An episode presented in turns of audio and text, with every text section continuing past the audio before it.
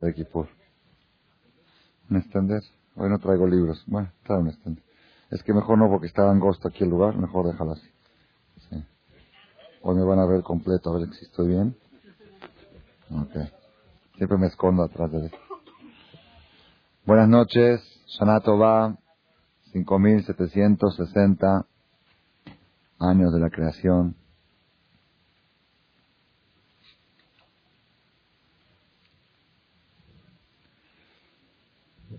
Estamos ya entrando, ahora sí, acabando Kippur.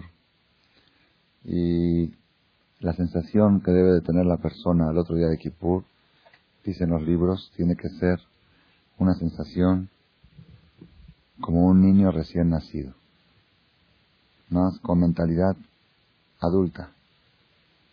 Pero tiene que sentir uno su alma impecable, porque prácticamente eso es Kippur.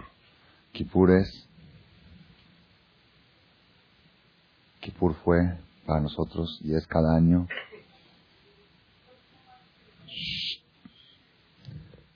la lavandería del alma, la tintorería. Es un lavado a seco. A seco porque no tomamos nada. Lavado en seco, no comemos nada. Dry clean. Pulir el alma, limpiar el alma. Y cuando una persona sale de Kippur con el alma limpia, ¿qué sensación tiene que tener? La misma sensación que una novia cuando se viste el vestido de novia el día de su boda, que es lo primero que se cuida. Que no se manche. Oye, toma el Shravel, le traen el Shravel, lo toma así, ¿verdad? Porque no se va a caer un poquito. Y prueba el chocolate y lo prueba así, pero no, todo así, porque está flamante, impecable, haram, aquí una manchita. Esa es la sensación de una persona cuando estrena una prenda nueva, blanca, radiante. Como me dijo una señora que cuando no usaba peluca antes, cuando no se cubría la cabeza, la noche de Kippur dormía sentada. No se acostaba. Para no despeinarse, porque en Kippur no se puede peinar. Entonces dormía sentada, así el pelo, porque el peinado del salón no se le vaya a mover para el día de Kippur. Dice, ahora Baruch no tiene ese problema porque ya usa peluca, tiene dos pelucas, una para la noche, una para el día, no hay problema pero antes era problema. Eso es como ejemplo, Tommy. La persona cuando tiene algo así, un, lo, lo, cuida impecable, esa debe ser la sensación. Yo nunca me voy a olvidar, cuando era chiquito, tenía ocho años quizá, entendía a Kipur como niño. Y acabamos de Kipur, salimos al Kinis, todo bueno, yo todavía comía en Kipur porque era niño. Pero el ambiente, el ambiente contagia. Un niño también, ahí en Buenos Aires, nuestro ambiente era muy, muy fuerte para los niños y yo trato de hacerlo también aquí en el Kinis. No era día de relajo. Los niños era día para contestar amén, para para, a veces nos decían que saquemos una lágrima, como niños, a nuestra mentalidad. Ya acabando Kippur, a la quefa, llegamos a la casa a la cena de acabando Kippur, y estaban cenando, había pollo, había esto, y yo hice una travesura, niño, agarré un hueso de pollo y lo aventé a un coche en la calle, del balcón, se aventé a un coche. Mi mamá me vio y me dice, el primer haram después de Kippur, me quedé traumado. Dije, pues tienes razón, me sentí tan mal. Dije, y me convenció, ya vas a empezar mal. Y ya apenas acabaste con el, estás limpio, estás inocente, estás... Entonces, esa, esa imagen me quedó de chiquito, pero la aplico ahora cada vez que llega Kipur otra vez. Terminó Kipur, tenemos el alma impecable. Cada cosa que la persona va a hacer, ahorita va, viene alguien y te dice, oye, ¿ya viste lo que dijo fulano? Y te antoja decir el chisme el primer la sonará, ya, aguántate un día más, ya, ya, acaba, ayer dijimos Ivano Dofi la sonará, aguántate un poquito más. Se le cayó la equipada, me parece, a ver. O no tenía, ah, no, no, no, había puesto. Trae una equipada ahí, ¿no? No me digo, sí, perdón. Ese yo creo que es una buena, es un buen tip. Yo creo que es un buen tip como dice el rey Salomón,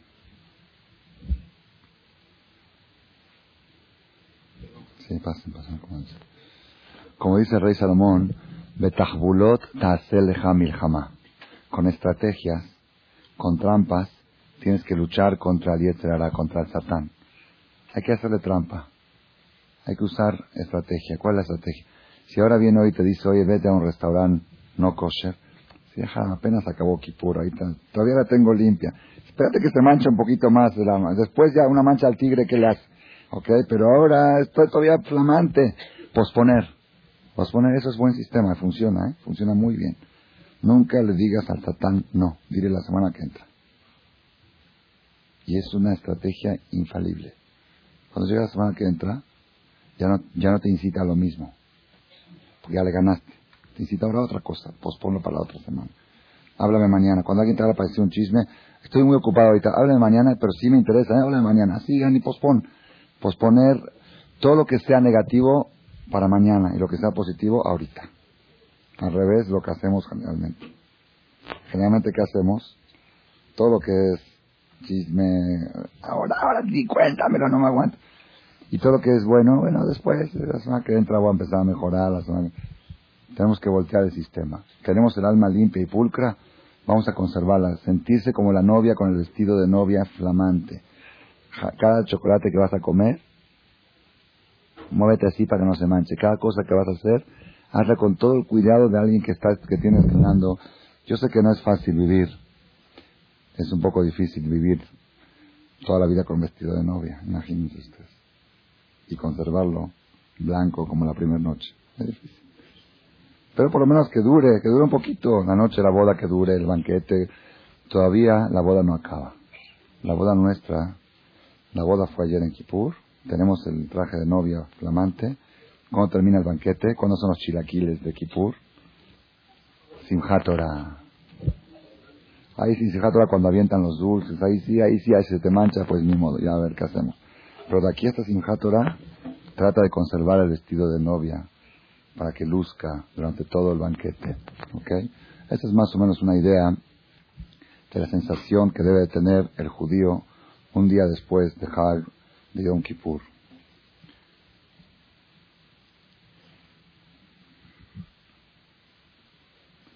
En realidad, el mes de Tishrei, que estamos ahora, primer mes del año, 5760, es un mes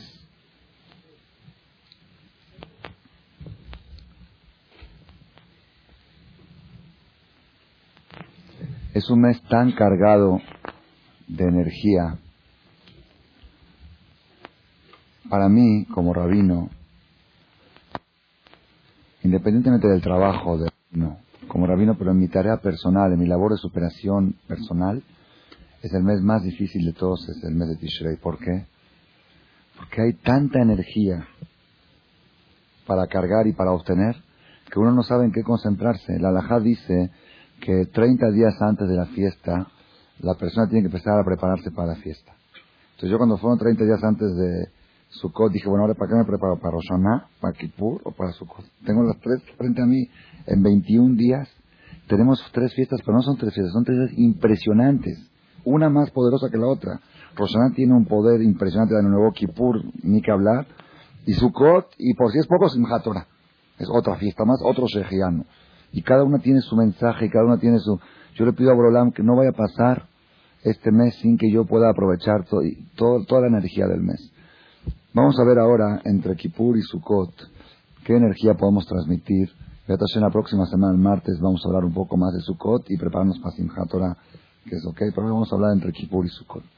¿Cuál debe ser la sensación del Yehudi como preparación? Es post-Kippur y pre-Sukkot. ¿Cuál debe ser la sensación? Hay un salmo especial que se lee al otro día de Kippur. Poca gente lo conoce.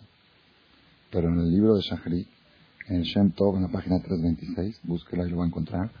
En el libro de Shachrit, cuando se dice el salmo del día, Hoy es día martes, el salmo que decían los levitas en el Betamikdash. Después de eso dice, y cuando es al otro día de Kippur se agrega el salmo siguiente. Entonces, si en ese salmo se lee al otro día de Kippur, quiere decir que ahí en dentro de ese salmo está concentrado todo, todo, todo el concepto de lo que es estos días, porque por algo lo establecieron. Entonces me puse a estudiarlo un poco. Hay muchísimo lo que interpretar, está precioso. Que quiera que tome el Mahzor, el, perdón, el Sidur Shem Tov, Tefilín, en la página 326, ahí está el Salmo, está traducido. O en el libro de los Salmos, que lo busque, no recuerdo ahorita qué número de Salmo es, si quieren después de la conferencia lo checamos. Pero lo que sí me interesó es un versículo que me llamó la atención y dije, este es el tema principal de la charla de esta noche. Dice así. Aló ata, dice David Amelech, aló ata tashuv tehayenu, veameja ismehu bach. Aló ata, he aquí tú, Dios, tú, tashuv tehayenu, volverás a darnos vida. Veameja y tu pueblo, ismehu se alegrarán contigo. Aquí está todo. Aloha tashuv tehayenu. Tú volverás a darnos vida cuando? ¿Cuándo Dios nos vuelve a dar la vida por un año más? En Kippur. En el momento de Neilá de Kippur. Todo el tiempo de Jaim, queremos Jaim, Jaim. Tú volviste a darnos vida por otro año. ¿Qué le corresponde hacer a tu pueblo? Ismehubach. Alegrarse contigo. Si nosotros vemos en el resto de Sukkot, ahora Baruch Hashem, ayer en la noche, acabando Kippur, luego, luego de la imprenta, saliendo desde el horno, estaban llegando los libros de Sukkot, con Shentov, con fonética, con español, con comentarios, con todo precioso. De, bueno, no se puede alabar tanto uno la obra de uno mismo, pero no es la obra mía, es la obra de los Hajamim. Ellos hicieron el texto de, de, de Sukkot, yo nada más lo traduje. ¿Ok? Pero ahí vamos a ver nosotros ¿Cuál es el chiste de la fiesta de Sukkot? Cada fiesta tiene su punto, cada fiesta tiene su, su esencia, en cada fiesta la persona adquiere algo. Ya dijimos varias veces que las festividades judías no son de carácter conmemorativo, no estamos conmemorando.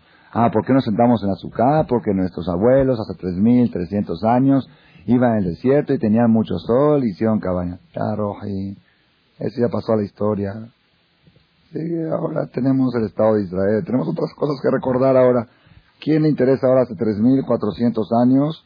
¿Qué hicieron cuando tenían sol? Imagínate, imagínate tú que de repente una familia, los ves que un, así en la mitad del año, en febrero, así de repente los ves que qué, se, van al jardín y se duermen en chozas y con, ¿qué pasó? No, es que teníamos un tartarabuelo hace 300 años que estaba en el desierto. ya, olvídalo, sí, que es historia. Nosotros los judíos, la vida es muy importante para perder tiempo en conmemoraciones. No hay tiempo para perder en conmemoraciones. No hay tiempo. Las festividades judías son de carácter terapéutico. Es una terapia. Es parte de la superación personal constante que la persona se va superando y en cada festividad la persona adquiere algo, adquiere una, una energía que le ayuda para seguir luchando durante todo el año. Y en cada festividad tiene su peculiaridad. En la fiesta de Pesach, cuando llega, nosotros decimos, Et Machotas de Zeman Jerutenu. La Pesach es buena oportunidad para adquirir libertad. No sé si liberación femenina o masculina, cada quien lo interprete como. Libertad, que no es el tema, ahora lo vamos a hablar cuando llegue Pesach. Cuando llega Shavuot, es una fiesta que decimos Haga Shavuotas de Zeman Matan Toratenu, que quiere adquirir Torah, que quiere entender Torah, que quiere identificarse con la Torah, que quiere sentir, tiene la oportunidad en Shavuot.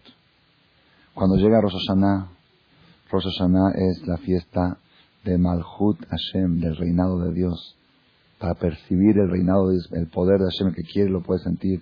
Kippur es la fiesta de la pureza, que quiere limpiar, como dijimos, la bandería del alma. ¿Qué es Sukkot? Sukkot dice así. Et hag batiten lanu Hashem Elokeinu Tú nos diste Dios con amor. Et hag a Sukkot azeh. Et yom tov mikrakodesh azeh. La fiesta de las cabañas está. Zeman simhatenu. Simhatenu. Nuestra alegría. Esa es la esencia de Sukkot. Si alguien te pregunta, ¿para qué sirve la fiesta de Sukkot?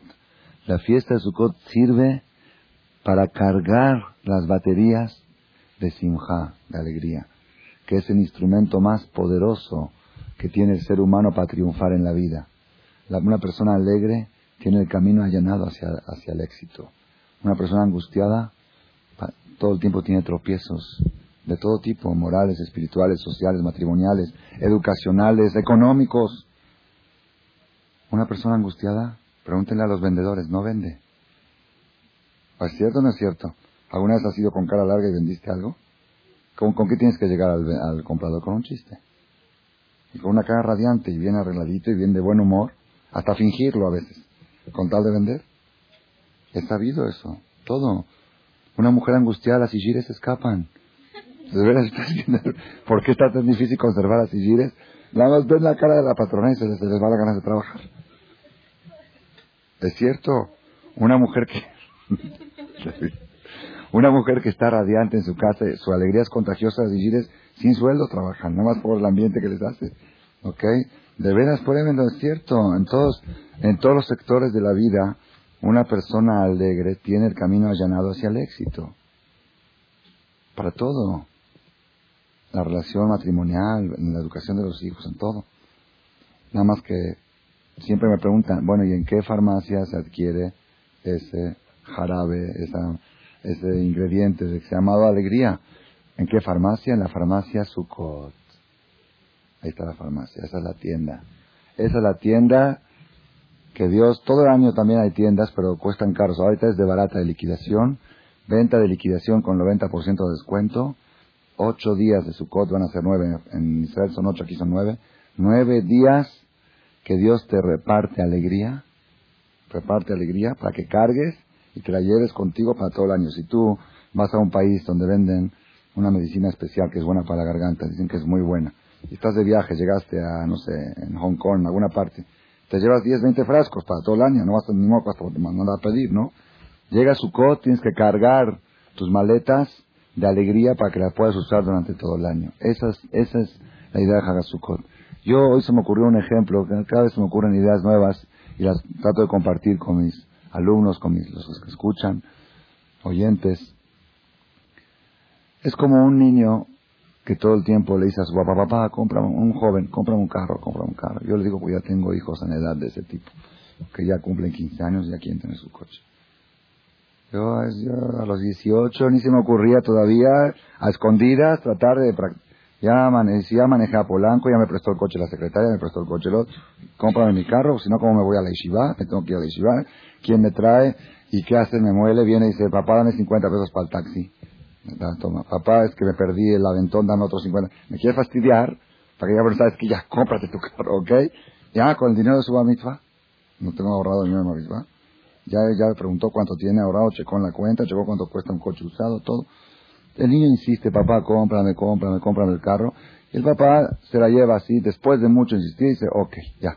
Llega un día, dice, hijo, aquí está la llave. ¿Qué hace el niño? Agarra el carro, pum, y se va. Espérate, hijo, vamos a celebrarlo juntos. Tanto trabajo te costó pedírmelo y tanto trabajo me costó a mí dártelo. Ahora que ya te lo doy, vamos a tomar una copa juntos, a festejarlo. No, déjame ir a Cuernavaca. Espérate, primo, ok. Ese es el ejemplo. ¿Cuál es el aprendizaje, la moraleja? Nosotros tenemos ya 40 días gritando desde Selijot, Roshaná, Kippur, Lejaim, queremos vida, queremos vida, queremos vida, por favor, hacen vida, vida.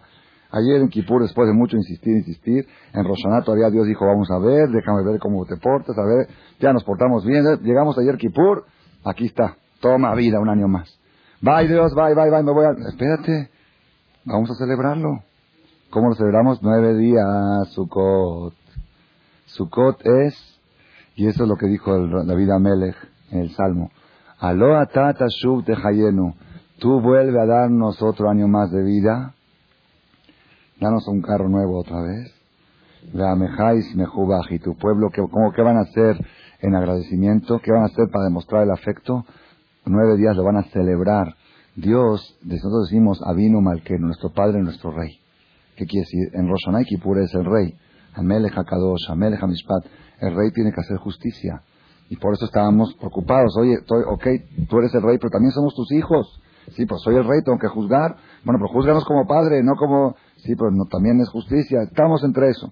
Ahora que ya salimos bien en la justicia, dice, bueno, ahora quiero tratarlos como padres, ya no como rey. Ya se acabó Amelech Kadosh, ya se acabó Amelech Mishpat, ahora es Avino, ya no es Malkeno, Avino, nuestro padre. Ahorita ya el, énfasis es, el papá le dice a los hijos, qué bueno que salieron bien en el juicio, vamos a celebrarlo juntos. Eso es, eso es Hagasukot. Moray Barabotay, si las personas supieran, si las personas supieran la energía que contiene el azúcar, la fuerza que le da al ser humano permanecer en la azúcar, si supieran, agarrarían todo el dinero que gastan en el año en visitas al psicólogo y construirían un azúcar con ello. Y se quedarían con cambio, como dice la señora. Varias, como dice, varias azúcar. Yo les garantizo lo que les estoy diciendo. Garantizado. La persona que cumple la mitzvah de Sukkah ocho días como debe de ser, no pisa un psicólogo en el año. No tiene lo que hacer con psicólogos. La Sukkah es terapia de alegría. Constantemente, el estar adentro de la Sukkah, el Zohar dice, el Zohar dice que el techo de las palmas de la Sukkah se llama Tzilad y sombra, sombra de fe, así le llama. Es como una persona que dice, bueno, te sientas aquí, te metes a una, hay lugares así que hacen terapias, que te metes a una, no sé, una incubadora o algo así para respirar aire puro. Te metes en la azúcar y estás respirando fe.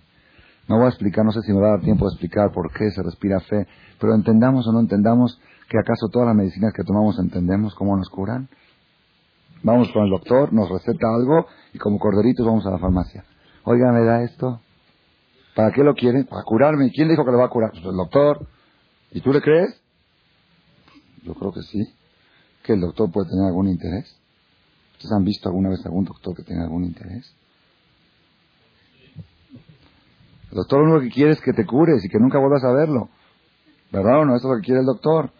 Hay contratos con laboratorios. Por eso cada año te cambian la receta. El año pasado tenías lo mismo y te recetó una cosa porque cambió el laboratorio, cambió el trato. No, el doctor no tiene ningún... Al doctor vamos como corderitos. Pero cuando Dios te dice, siéntate aquí ocho días y esto te va a servir, ¿y por qué? Quiero entender, no me naces. Cuando te nazcan todas las medicinas que tomas, después que te nazca también el azúcar. ¿Por qué esas medicinas las tomas sin que te nazcan y a estas buscas que te nazcan? Ah, ¿por qué? Ah, porque Dios puede tener algún interés. Ese sí que no tiene ningún interés. ¿A Dios qué le puedes dar? ¿Dios qué puede necesitar? ¿Qué le, qué le puede afectar? ¿Qué le puede afectar al Creador? Al omnipotente, al omnipresente, al, omnisapiente, ¿qué le puede afectar si tú en su te comes el pan afuera de su de su A él le da lo mismo, el único afectado. A ver, ¿qué es un carro estorbando? Sí, sí.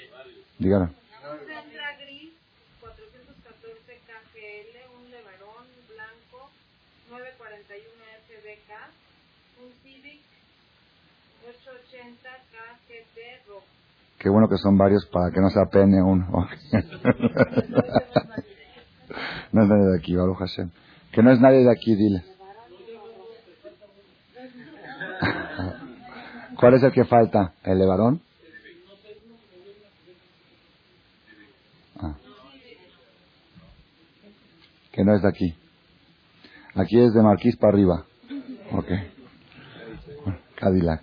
Bueno, Bekitsur, entonces esto, Rabotay, tenemos que saber, Dios no tiene ningún interés, ningún interés, a Él no le afecta nada dónde comes en su coche, si dentro de la azúcar o fuera de azúcar. El único, al único que le afecta y lo beneficia o lo perjudica es a la persona misma. Nada más tienes que tener confianza que si el doctor te dice que esto es bueno ahora, que es buena época ahora y que esto te va a servir, tener confianza. Y uno entra con toda la confianza al azúcar y yo les digo, en todos los aspectos, no estás no propaganda de Sukkot, porque Baruch Hashem no vendo Sukkot. Si vendería Sukkot, ya dirían, uh, este ahorita está haciendo negocio. No, no sé ni siquiera, no sé de quién las vende, tienen que ir a buscar.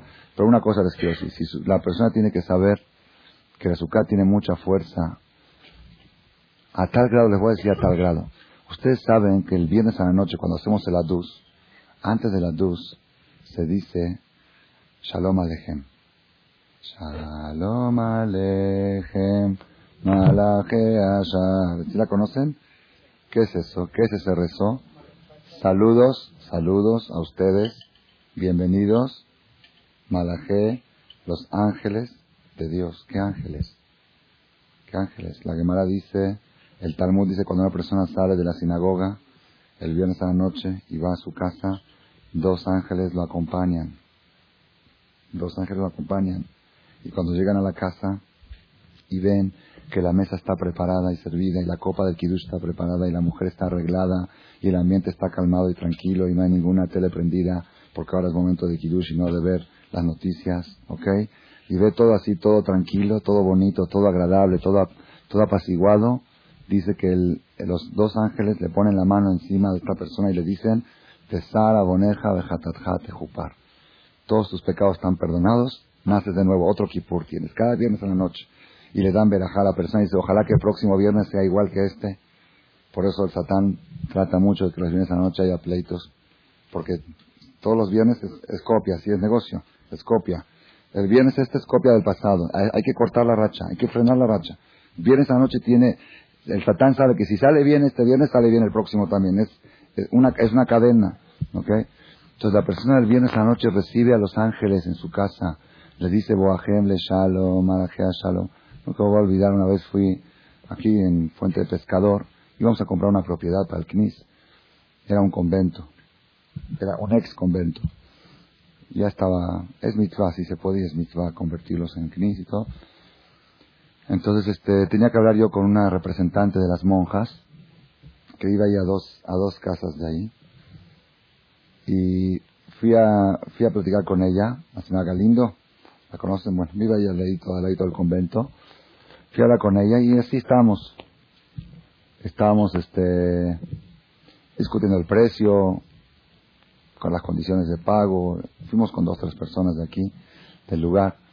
Entonces empezó, empezaron, no sé cómo se salió el tema de que, de que empezaron a hablar de los judíos. ¿Qué está sonando? Es una balastra, ok. Tira Mejía que cheque si es una balastra o no es otra cosa. Deja abierta esa puerta. Que cheque porque hay cortina aquí. ¿Es esta? Dígame ya que cheque, por favor. Entonces, este, fuimos así hablando una cosa que otra. Ella nos dice, la señora esta dice, bueno, pues ustedes los judíos, dice, son la madre de todas las religiones. Dice, cuando nosotros todavía creíamos en Tlaloc y en todo tipo de tonterías, ustedes son los primeros monoteístas que hay en el mundo. Ustedes son el ejemplo de creer en un solo Dios. Al fin y al cabo, el Dios de ustedes y el nuestro es el mismo. Y a veces ustedes son nuestro ejemplo, no sé qué. Dije, bueno, a ver, dígale a las monjas si por ser nosotros el ejemplo que nos dan un descuento mayor, ok, que Dios, que Dios las va a bendecir, no sé qué, ya le empieza a agarrar por ese lado también. El judío de todas partes trata de sacar regateo. Pero luego me empezó a decir que ella estudia, ellas todos los viernes a noche se reúnen con la hija del, del Lerer. Lerer un rábano de virreyes. Lerer. Ya se retiró, ya, se retiró Baruch Hashem, gracias a Dios. Esperemos que venga otro peor. Pero ellas estudian con las hijas de, las hijas de Lerer, le hacen, el viernes a la noche les enseñan a decir el salón alejen. Salón alejen, así me lo dijo con N. Dije, no es salón, es salón. Y no es alejen, es alejen. Y que les explica que los ángeles, que no sé qué y que ellas, así me dijo, la, me dijo Galindo, que las hijas de leer se quieren convertir en monjas. dice, ¿verdad que eso no es correcto? Eso es perversidad, ¿verdad? Dice, ¿cómo ella se va a convertir a nosotros si nosotros queremos ser como ustedes? Me lo dijo ella misma. ¿Ok? Para mí me impresionó porque ella se emocionaba mucho del Salón Alején. Porque el Salón Alején, cuando se reciben a los ángeles, son cosas tan preciosas que tenemos que a veces nacimos con ellas y no las valoramos. Pero una más que se imagine saliendo del templo, que se imagine que van dos guaruras dos ángeles, Malach Mijael y Malach Gabriel, acompañándolo. Vamos, guaruras, órale, vamos a la casa. Bienvenidos, Shalom Alejem. Yo llegué a la casa el Shabbat pasado, Shabbat Chuba, y me dicen a mis, hijos, papá, ¿quién invitamos este Shabbat? Casi siempre tenemos invitados. Le dije, traigo dos invitados increíbles. ¿Dónde están? Aquí están los bien al lado. Shalom Alejem. tienen que entender que son. Me dice, ¿pero dónde están? ¿Van a venir? ¿Dónde se van a sentar? ¿Tienen silla? No sé, porque no necesitan lugar para sentarse. Ellos se encuentran. Boahem le shalom, Barejuni le shalom, Deme verajá, que haya paz, Shiptejem le shalom, que siéntense en paz, cuando se reciben con paz también. Precioso, precioso.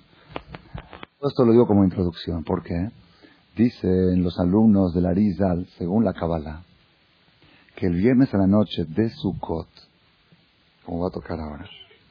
No se dice Shalom Aleichem. Oye, ¿por qué? No nos acompañan los ángeles de que sí nos acompañan, pero hay un problema. El nivel del azúcar es tan elevado que los ángeles no pueden entrar. Llegan hasta la puerta, Fadalu, no podemos. No podemos, a este nivel no podemos llegar, ustedes llegan más alto. En Kippur somos como ángeles. No comemos, no bebemos, nos, vestimos de blanco, somos como ángeles en Kippur. En Sukkot ya estamos arriba de ellos. Ya ni ellos pueden alcanzar el nivel que nosotros alcanzamos. Nada más para tener una imaginación, una noción, lo que es la fuerza del azúcar, la energía del azúcar. Todo lo que uno pueda imaginarse, todo lo que yo les pueda decir a ustedes, aparte de eso, a nivel educativo, si supieran los padres qué huella dejan los hijos, que ven la azúcar hecha en la casa, en la casa. Yo recuerdo cuando era chiquito, en casa de mis papás, vivíamos en un departamento rentado, no tenía patio, un departamento chiquito, muy chico, éramos una familia grande, pero que Dani, mi papá le pedía permiso al portero, el portero vivía dos pisos más arriba en la, en la azotea, le pedía permiso y al conserje y esto, y era relajo, se enojaban porque hacían ruido, como siempre. Y nosotros éramos gente relativamente pobre, humilde, no teníamos, yo hasta mi bar no estrené nunca una ropa, toda la ropa era del primo, del tío, del sobrino, que ya no le queda. El más grande, no, yo era el más grande, entonces el primo siempre, el primo mayor. Nosotros éramos gente gente humilde, que no teníamos recursos, no teníamos recursos, vivíamos así al día. Pero una cosa sí me acuerdo, la mejor suká de Buenos Aires la tenía mi papá. La suká era hecha por carpintero, plegadiza, barnizada, un cuarto bien cerradito, algo, es más, mi papá invitaba a ricos a su casa, a la suká, que yo no tenía en su casa, su casa, vengan a hacer la luz. Todo eso y es adornar la azúcar y arreglarla y vamos a desayunar el azúcar y vamos a comer el azúcar y vamos a cenar en la azúcar y subimos y bajamos y suban los platos y bajen las sillas y suban esto y la lluvia y pongan el plástico encima. Todo eso. ¿Saben cómo impregna el judaísmo en el corazón de los niños? Pero cómo lo impregna con amor. Aquí no hay temor de por medio. ¿Qué, qué temor es? No hay amenaza, no hay miedos. Dentro de todo Roshaná y es un poco ay, me da miedo el shofar y esto, ¿no? hay mucha gente que quiere que ya pase. Ya, ya, ya quiero que pase, ya, ya, ya, ya estoy, estoy nerviosa, estoy nerviosa, ya, ¿ok? ¿Estás de acuerdo? ¿Ya pasó? ¿Se acaban los nervios? Muy bien. Ahora viene Dios y dice, ok, ¿a ti te gusta el amor? Fadal, hazte suba por amor. Plantas verdes, ramas, adornos, lulav, etrog, todo, no hay nada de amenaza. Es pura alegría. Es una de las mejores maneras de inculcar el judaísmo en la sangre de nuestros hijos es tener la azúcar en la casa. Ustedes no se imaginan, yo conozco gente que no se han asimilado por la azúcar.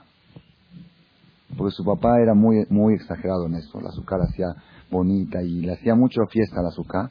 Y eso le quedó a los hijos, dice, ¿cómo va a meter a una igiria, a una goya, la va a meter al azúcar? Ya ni la novia goya, ya no va ahí, pues ya la tiene que dejar, porque ni modo que no la va a invitar a la cena, pues ya no puedo salir con ella. De esa manera se conservaron judíos. Tenemos que saber que la, la fuerza del azúcar es una fuerza muy grande, es una fuerza impresionante. Entonces, otra vez, Sukkot es para cargar las baterías con simja, con alegría. Cargar, tenemos, traemos, cuando tú quieres cargar una pila de la computadora, ahorita está de moda las computadoras portátiles, ¿ok? Quieres cargar una pila. Si tú la cargas 10 minutos, te dura media hora. Si la cargas 20, te dura ahí están celebrando ahí arriba algo. Ok. La hora pico de los niños. diez y media. Si tú quieres una batería que te dure, te vas en el avión, ok, quieres viajar y quieres que te dure la pila en el avión, en el vuelo, porque quieres usar la computadora portátil. Vas y compras una pila que dura siete horas. Hay unas especiales que duran horas, son para el vuelo. Pero tienes que cargar tres horas, o el tiempo que dicen las instrucciones. La pones 10 minutos, pues te va a durar media hora. La pones 20, te va a durar una hora. La pones 30. Cada segundo y segundo que estás en la azúcar, estás cargando, estás conectándote al cargador de batería. Por ese motivo, mucha gente me pregunta, Jajam, Rav, ¿verdad que si uno va al templo y come el pan ahí, el gazait y todo, y hace la dulce ahí, después puede ir a su casa y comer sin pan, sin problema? Sí, no hay ningún problema. Según la ley, estás bien. Si le vamos a ir por temor, Más bien, si vas, no, no hay haram, no hay haram. Tú llegas al kipur que viene limpio. Yo comí en la azúcar. Cumplí la misma, me comí mi pan. Y luego en la casa no probé el pan, nada más comí pura carne y tacos y eso. Siempre arroz y fazulí, arroz y hamud, no hay ningún problema. Todo lo que no sea mesonot y ala mejía, todo lo que sea nefashot, todo lo que no tenga verajá grande, como Birkat Amazon y la mejía, lo para su casa sin ningún problema. ¿Cumplí o no cumplí? Por temor cumpliste. Estás hecho, cumplido. Pero ¿quién quiere que cumplas? ¿Quién necesita de ti? Dios necesita que le hagas favores. ¿Cumpliste con Dios? ¿Contigo cumpliste? Si supieras tú la oportunidad que te estás perdiendo, lo que te está regalando. Yo, yo a veces siento eso cuando llega a su cote y de repente se suelta la lluvia. Y no, cómo sufre uno, cuánto quisiera uno. Entonces, Dios te hace el favor que te pone buen clima, que te da la oportunidad, que tienes patio, que tienes... Baruch Hashem este año tocó muy bien. A veces toca Kipur jueves, y al otro día viernes en Shabbat y el domingo noche ya, ya no hay tiempo ni de armar la azúcar. Ahora Baruch Hashem tenemos tres, cuatro días hábiles Hoy fue uno, ya pasó, pero ya quedan tres días hábiles. La persona tiene tiempo. Y Baruch Hashem, estamos en país que hay giros que están a nuestras órdenes. Hablas a un carpintero, hablas a un maderero, vas, armas azúcar, pides las palmas por teléfono, te las traen a tu casa, si quieres te las ponen arriba y te besan los pies, nada más que le des unos pesitos. Todo, todas esas facilidades que Hashem nos dio para que es, para que podamos cumplirlas, para que podamos cargar nuestras baterías sin tener tantos pretextos. Cada persona tiene que procurar, procurar, no sé si me va a dar tiempo ahora de explicar de qué manera azúcar, pero yo le creo a Dios. Si Dios me dice que la azúcar te trae alegría, azúcar te trae alegría. Eso es la azúcar. Por otro lado están también los arbaminim, el lulab.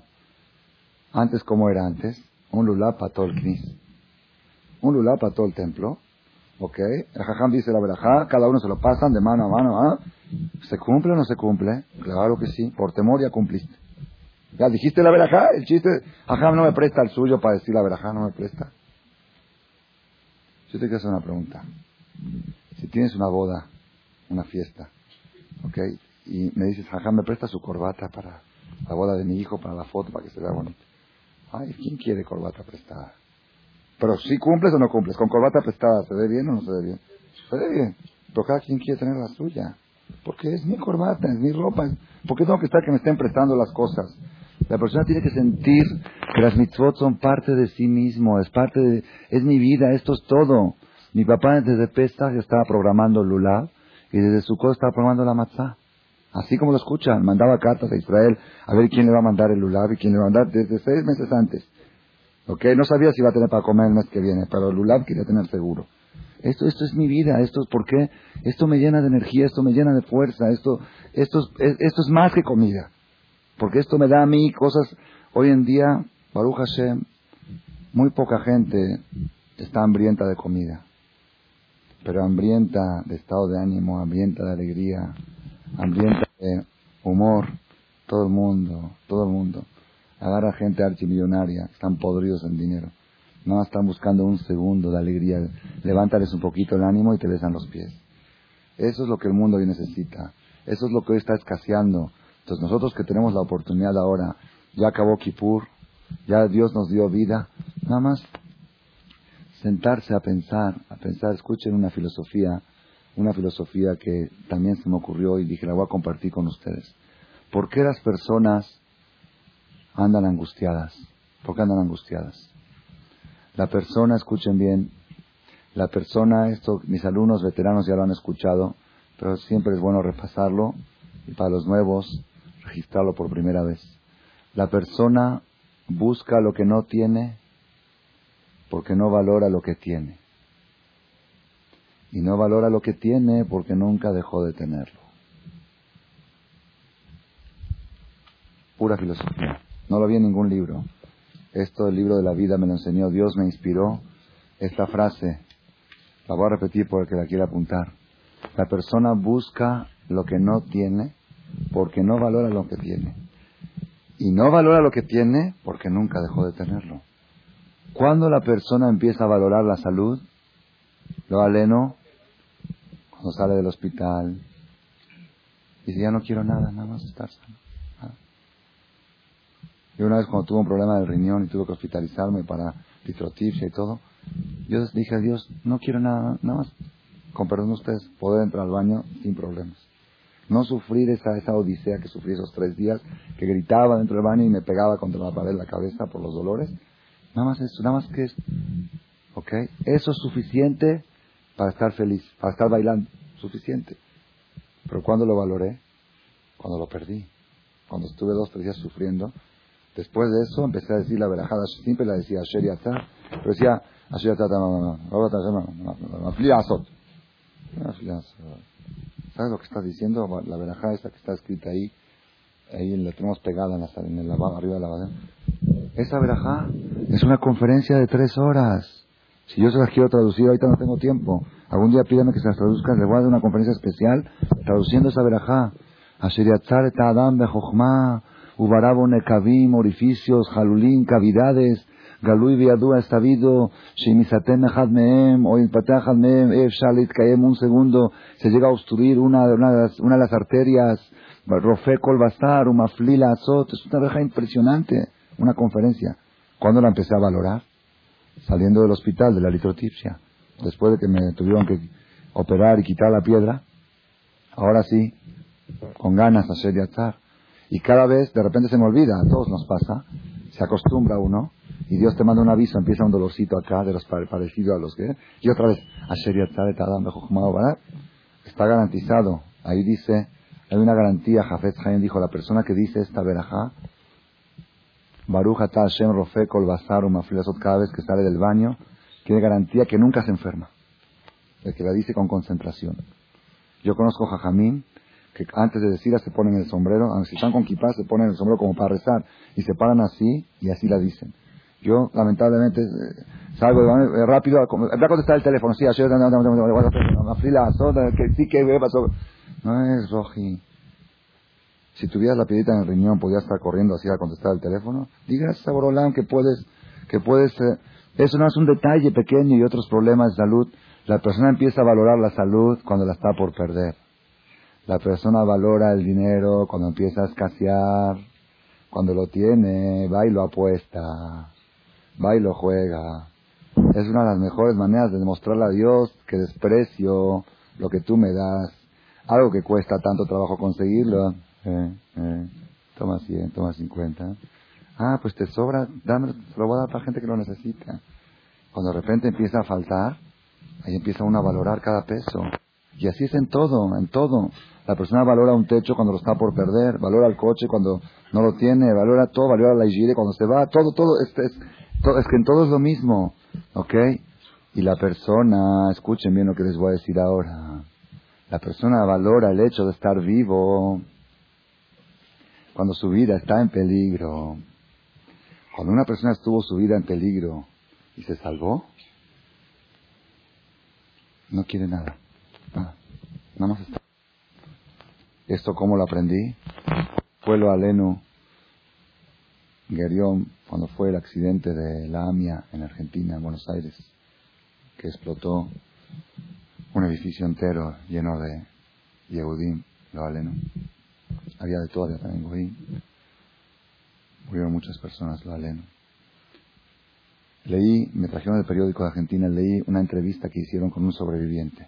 Este sobreviviente era un gerente, estaba en su oficina, le dijo a sus secretarias, a su secretaria, prepárame un café, tenía dos secretarias, prepárame un café, yo voy mientras al, al archivo de la, tenían que buscar un archivo de hace 100 años, de una persona para ver si era judío, si no era para alguna cosa, archivos que están hasta abajo, en el otro, en la otra parte del edificio, había que pasar un patio, entonces bajó ahí a los archivos al sótano, estaba buscando mientras le preparaban su café. Cuando estaba preparando escuchó un boom, pero no se imaginó lo que era. Cuando regresó, su oficina era aire. No había nada. Con secretarias, con café, con todo. Un minuto entre la vida y la muerte. Entonces los periodistas, pues ustedes saben, van a entrevistarlos, ¿no? Porque es, es rating fueron a entrevistarlo a él dijeron, a ver, díganos algo. No quiero hablar. No quiero hablar. Bueno, a todo el mundo le gusta aparecer en el periódico, ¿no le, gusta, no le encanta? Mi maestro una vez dijo que hay gente que está dispuesta a suicidarse para que aparezca en el periódico. Tirarse del balcón porque sabe que mañana va a aparecer de fulano. Con tal de, tener un poquito de... Hay que hacerse ver. Y ahora están todos los, todos los periodistas, los de la tele, todos están alrededor de él. Que aproveche la oportunidad. Sí, yo, mi familia, esto, que cuente quién es. Y todo. No quiere hablar, mudo. Diga algo, nada. Un mensaje, quiere transmitir algo, usted es sobreviviente, ¿qué quiere decir a la gente? ¿Qué sintió? ¿Qué algo? Nada. Al final de mucha presión, mucha presión, dijo dos palabras. Estoy vivo. ¿Algo más? Estoy vivo. Eso es todo. No, no tengo que decir nada más. Bueno, pero todas las broncas que tienes contra fulano, contra mengano, contra tu competidor, nada, estoy vivo. No me interesa nada, estoy vivo, nada más. Bueno, y ayer no estaba vivo, y antier no estaba vivo, y ya... Ah, pues antier no sabía valorar el hecho de estar vivo. No sintió que el estar vivo es un milagro, que es un regalo de Dios, que cada día que te que amaneces en la mañana te dio en vida otra vez un día. No lo siente, ¿por qué no? No, estoy vivo. Eso es normal, estoy vivo. Tengo otros problemas aparte de estar vivo. ¿Ok? Porque eso uno lo da por sentado, lo da por hecho. Ahora tengo otras broncas.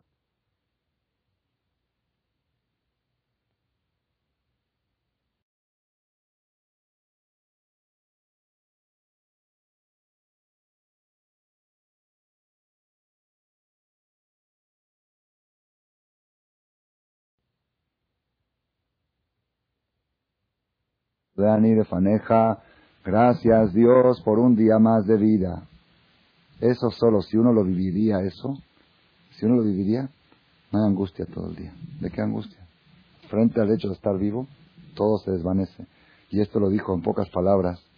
En la Megilat Ja dice, Mait onen Adam Hai, ¿qué se queja el hombre vivo? Se preguntan cómo el hombre vivo, seguro, ¿quién se va a quejar el hombre muerto? Dicen los que poner la coma. La coma hay que ponerla distinto. ¿Qué se queja el hombre? ¡Vivo! Maitonen Adam. Ahí pon la coma. No el hombre vivo. Maitonen Adam. ¡Jai! Nada más con eso es causa para que no te quejes de nada. Entonces, ¿por qué nos quejamos? Porque no valoramos el hecho de estar vivo. Yo pensé, si esa es la receta, nada más les voy a decir, es algo un poco difícil de, de entenderlo, pero es real. Los psicólogos dicen que la persona cuando se levanta en la mañana, ¿qué tiene que hacer? Tiene que abrir la ventana y decir, mira el sol, tan bonito, como el amanecer o el día. Así dicen los psicólogos, psiquiatras para gente. De... ¿Ustedes saben cómo amanece el judío? Es impresionante. El judío amanece todas las mañanas con el cementerio, con el panteón, todas las mañanas. La primera verajá que digo yo cuando me levanto, Baruch atah Hashem no me dejaba Mahazir Neshamot Lifgarim Metil devuelve las almas a los cadáveres muertos. Así todas las mañanas. Eloai Neshama Shenatata Vite, ora el alma que tú me diste es pura. Ataverata, tú la creaste, tú la formaste, tú me la pusiste dentro de mí, tú me la vas a quitar y me la vas a volver a regresar cuando venga el Mashiach. Oye, así se empieza el día con el cementerio. Escuchen esto. La mejor psicología es la judía. No hay competencia con la psicología judía. Hay un jajama en Nueva York, yo lo conozco. Compró su casa que la ventana da al cementerio. La ventana da al panteón. Ese es su panorama. Se levanta todas las mañanas y dice, Baruch Hashem, que no estoy ahí. Ya está. Ya está. Ya no hay angustia. Es imposible que haya angustia. Ah, la gente, ustedes saben que la gente sale del panteón Mucha gente me ha confesado, ahora que tú, mucha gente fue, sale uno del panteón, tendría que salir uno angustiado, generalmente. La gente sale relajado, no, saben, que, no saben explicar por qué. Esa es la psicología. Uno sale de ahí y dice, bueno, yo estoy vivo. Yo podría haber estado ahí también. La psicología sí le dice, sin que uno, sin que uno lo piense. ¿Ok? El judío todas las mañanas amanece y en vez de abrir y de ver el sol, el sol decimos en Yotzer, cuando ponemos el tefilín, Baruch Hashem, Yotzer, Pero lo primero que decimos, no estoy en el cementerio. Eso ya es suficiente. Podría haber estado. Hay mucha gente de mi edad también ahí. Yo, Baruch Hashem, estoy aquí. Ya está. ¿Qué más quieres? Maitonen, ¿de qué te quejas? Esto yo lo relaciono mucho con Kippur y Sukkot. Escuchen bien. Tenemos nosotros, miren cómo funciona la terapia del judaísmo. Miren cómo es infalible. Tenemos 11 días desde antes de Roshaná hasta ayer en la tarde, ¿qué, todo, ¿qué pedimos todo el tiempo? Vamos a aprender aceite y a la tevila y al rezo y al shofar. ¿Qué, pedimos todo? y la manzana con miel, todo, es que es psicológico, funciona mucho. Zohenu Lejaim, por favor, año bueno, queremos vida, Jaim Tobim, Zohenu Lejaim, Uchtol Lejaim Tobim, Usefer Jaim. Tanto que pedimos vida, hacemos conciencia que no está por sentado el hecho de estar vivo. Que no es algo, es, te, lo tienen que dar, te lo tienen que, que, asignar, cada año te tienen que decir, toma, ahí va un año más de vida. Esa duda que estuvimos 11 días entre la vida y la muerte, hace que ahora cuando salgamos de Kippur, digamos, ya, ahora estoy feliz, estoy alegre. La gente a veces está angustiada por el mármol, por la, por la cortina, la francesa, la inglesa, que me quedó mal el, este, me quedó mal el pintor, me quedó mal el otro, el mueble. Acaba Kippur, techo de palma, y no pasa nada. Yo puedo estar en techo de palma, no quiero ni mármol francés, ni techos, ni decoraciones, nada con rústico, rústico, campesino, campestre. Estoy vivo. El que está vivo no pide nada. Pero el que crees que está segura la vida, quiere mármol francés y quiere cortinas inglesas, no sé, ustedes saben, díganme más, italianas y todas, todo tipo de cosas. Pero yo que estoy vivo, no quiero nada más que cuatro paredes con palma arriba. Eso es Rabotay. Yo conté hoy en la tarde en una hereye que hubo una experiencia que tuve aquí en México. Un señor de Nueva York, fabricante de cinturones, vino una vez aquí a México para juntarse de acá. Él fundó una yeshiva en Israel, que la yeshiva es yeshiva en honor a seis millones de judíos que no tienen quien diga Kadish. Todos los ajamín de ahí, todos abrejín, dicen Kadish todos los días, todos, por aquellos que murieron sin dejar quien les diga Kadish. Así se le metió esa idea a él y él mantiene esa yeshiva. Entonces vino aquí para juntar, porque no le alcanza, no puede su dinero mantenerla. Vino aquí a recolectar, estuvo Shabbat en mi casa. Siempre uno tiene que aprender algo, siempre aprende uno de quien sea, puede aprender algo. Estábamos en la mesa de Shabbat platicando, él me contó que él estuvo en la guerra. Él terminó la guerra cuando tenía 17 años. Creo que me contó que terminó en Yugoslavia o en Checoslovaquia, en un país de ahí, no me acuerdo en cuál me dijo. Se salvó, pasó los campos de concentración y me dijo así, Dice, yo cuando terminó la guerra, nada más le dije a Dios, Dios, no quiero nada, no te pido nada más, dame un cuarto de dos por dos para poder dormir en el piso. Ni siquiera quiero colchón. Dos por dos, que tenga yo, porque tenía que dormir en el, en, en el jardín, en la calle. Nada más quiero que dame, aunque sea rentado, de alguna manera, tener un cuartito de dos por dos, como los de la cárcel, para poder dormir en el suelo. Si me das eso, es más me dijo, me dijo el señor este, dice, nosotros, dice, ustedes, me dijo a mí, dice, ¿alguna vez se, le antojó un refresco y se lo privó? Por falta de recursos. Dice, por eso todo el tiempo nos quejamos. Por eso todo el tiempo nos quejamos. Porque todo lo damos por hecho. Que tengo techo es un hecho. Que tengo casa es un hecho. Que tengo familia es un hecho. Todo, todo es un hecho. ¿eh? Ahora pues, quiero refresco y quiero esto y quiero lo otro y quiero lo eso es Hagasukot. Hagasukot es que la persona diga no quiero nada. Estoy vivo, ya es suficiente. Estoy vivo. Es lo que dijo el de la AMIA. Acuérdense esta frase. No quiero publicidad, no quiero broncas con nadie, no quiero que publique mi nombre en el periódico, nada. Nada más quiero, nada más manifestar que estoy feliz, estoy vivo. Punto. Eso es más que suficiente. ¿Cuánto vale eso? No tiene precio. Y si no tiene precio, es suficiente. Si una persona, a ver, yo le hago una pregunta. Una persona que está en peligro su vida, y tiene que poner un millón de dólares, vamos a suponer que los tiene, ¿ok? Tiene que poner un millón de dólares para salvar su vida, ¿los pone? Y tiene que poner dos, tiene que poner diez, y tiene que poner cien, todo. Mil también, ¿verdad o no? Entonces, ¿cuánto vale tu vida? No tiene precio. Todo, todo, todo, ¿verdad o no? Entonces, si estás vivo, tienes todo. Si tú recibes un estado de cuenta de un millón de dólares, estás bailando. Bailando. Oye, es un error, hablas al banco, no es error. Murió alguien sin herederos, hicieron sorteo, en el, dijo que se lo repartan, se sorteó y te tocó a ti. ¿Ok? ¿Cómo estás? Eh, estás bailando. ¿De qué estás bailando? Un millón. ¿Y la vida que te dieron vale menos que eso? ¿Vale más? Pues baila todo el día. Baila, ¿qué estás bailando? Estoy vivo. La gente llega al templo. Lamentable, es muy lamentable. Llega a veces gente al templo en la mañana, un día común, y le preguntan, ¿Shuhabar? ¿Pasó algo? Así que pasó algo. ¿Murió alguien? ¿No? ¿Vivió alguien? tiene que morir alguien para que vaya al templo. Voy al templo porque vivió alguien, estoy vivo. Gracias a Dios porque estoy vivo, es todo, a eso vengo. Eso es, eso es, eso es religión de amor. La otra religión que educan, al templo se va a decir Kadish, es temor. El hijo que ve del padre, oh, no, yo aquí mismo no voy, ahí es, ahí van los que están en el luto, ahí van los que... Eso es religión. Que la persona diga, este año voy todo el año al templo, ¿por qué? Porque Baruch Hashem me nació un hijo. Me nació un hijo todo el año al templo. El otro año voy todo el año, ¿por qué? Porque hice bar mitzvah un hijo. El otro año todo el año porque casé a un hijo. Porque tuvo un nieto. Porque siempre vas a encontrar una causa para ir una. No, porque murió alguien. Tiene que ser. ¿Por qué tiene que ser un fallecido? Que sea un nacido. Un cumplido. Que sea expresión. Al revés, yo diría que la persona le tiene que dar pena de ir a Knis para decir Kadish. A Knis se va para agradecer. Bueno, ni, pues ni modo, es un compromiso, hay que hacerlo. Eso sí, hay que hacerlo. Ahí, tiene que haber, pero ¿qué? Voy a, voy ¿por qué? Porque estoy agradecido. La persona se tiene que sentir, se tiene que sentir premiado por Dios. Se tiene que sentir elogiado, ¿cómo se, ¿cómo se puede decir la palabra? Se tiene que sentir orgulloso que Dios me dio vida. Me siento premiado, me siento bien, vengo a agradecer las gracias, Dios, aquí estoy, soy tu hijo, gracias por darme un año más de vida. Eso es Hagasukot, esa es la fiesta de Sukkot. Yo quiero recomendarles a todo el Kadal Kadosh, háganme caso y no se van a arrepentir. Aunque no estaba en el programa, propónganse esta noche, hagan una idea cómo armar su propia azúcar. El que tiene patio, que su el que no, que se vaya a Cuernavaca o que haga algo que tenga su propia azúcar. Baruja en Camachalco, casi todos tienen su jardín.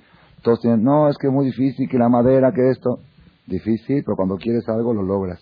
Si tú sabes cuántas visitas al psicólogo te vas a ahorrar este año, cuántas angustias te vas a ahorrar en tu mujer, en tus hijos, cuántas cosas positivas que te cuesta transmitir a tus hijos se van a transmitir automáticamente a través de azúcar sin que te des cuenta.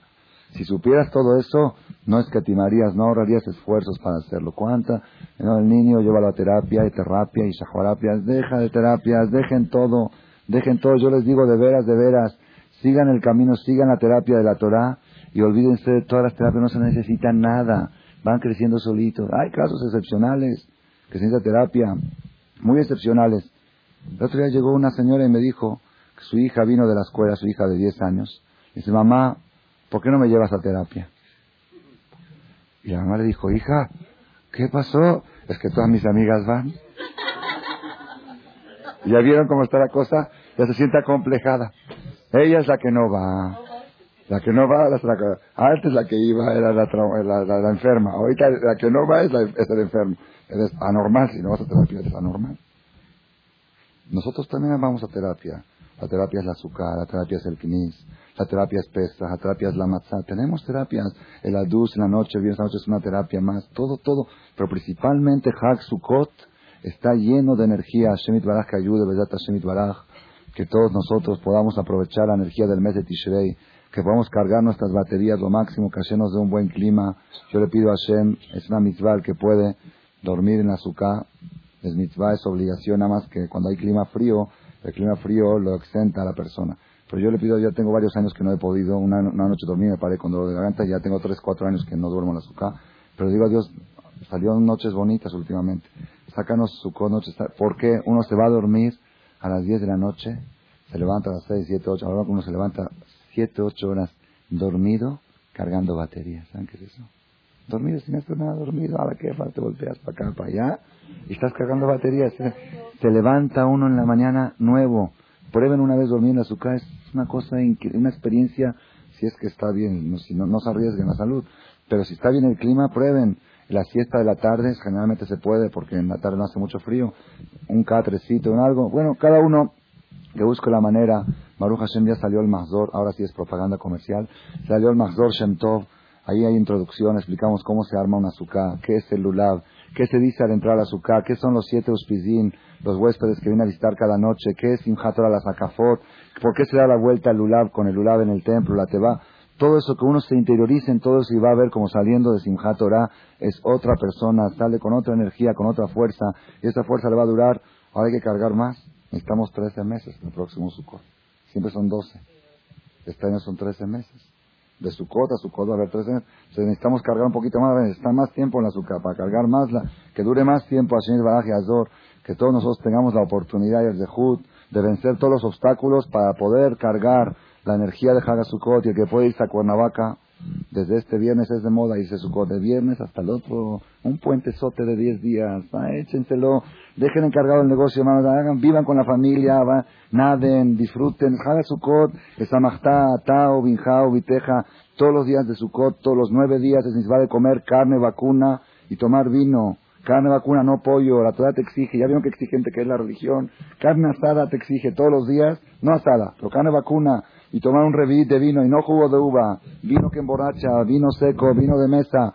Qué exigente que es la religión. Ya vieron cómo presiona la religión, cómo exige, ah, vamos a hacer vida, vamos a agarrar lo nuestro. El que, ojalá que tengamos la oportunidad que podamos hacer, que tengamos la salud y todo lo necesario para poder aprovechar la energía de este mes y después de su venir con toda fuerza. El próximo martes, Hashem, si el clima lo permite, la conferencia va a ser en la Sukkah y vamos a cantar y alegrarnos juntos, Hashem. Shana Tovah, Hag Sameach. Hag Sameach, Hag Sameach. Carne. No, todo, pero cada día hay que comer una célula de carne. No, comida.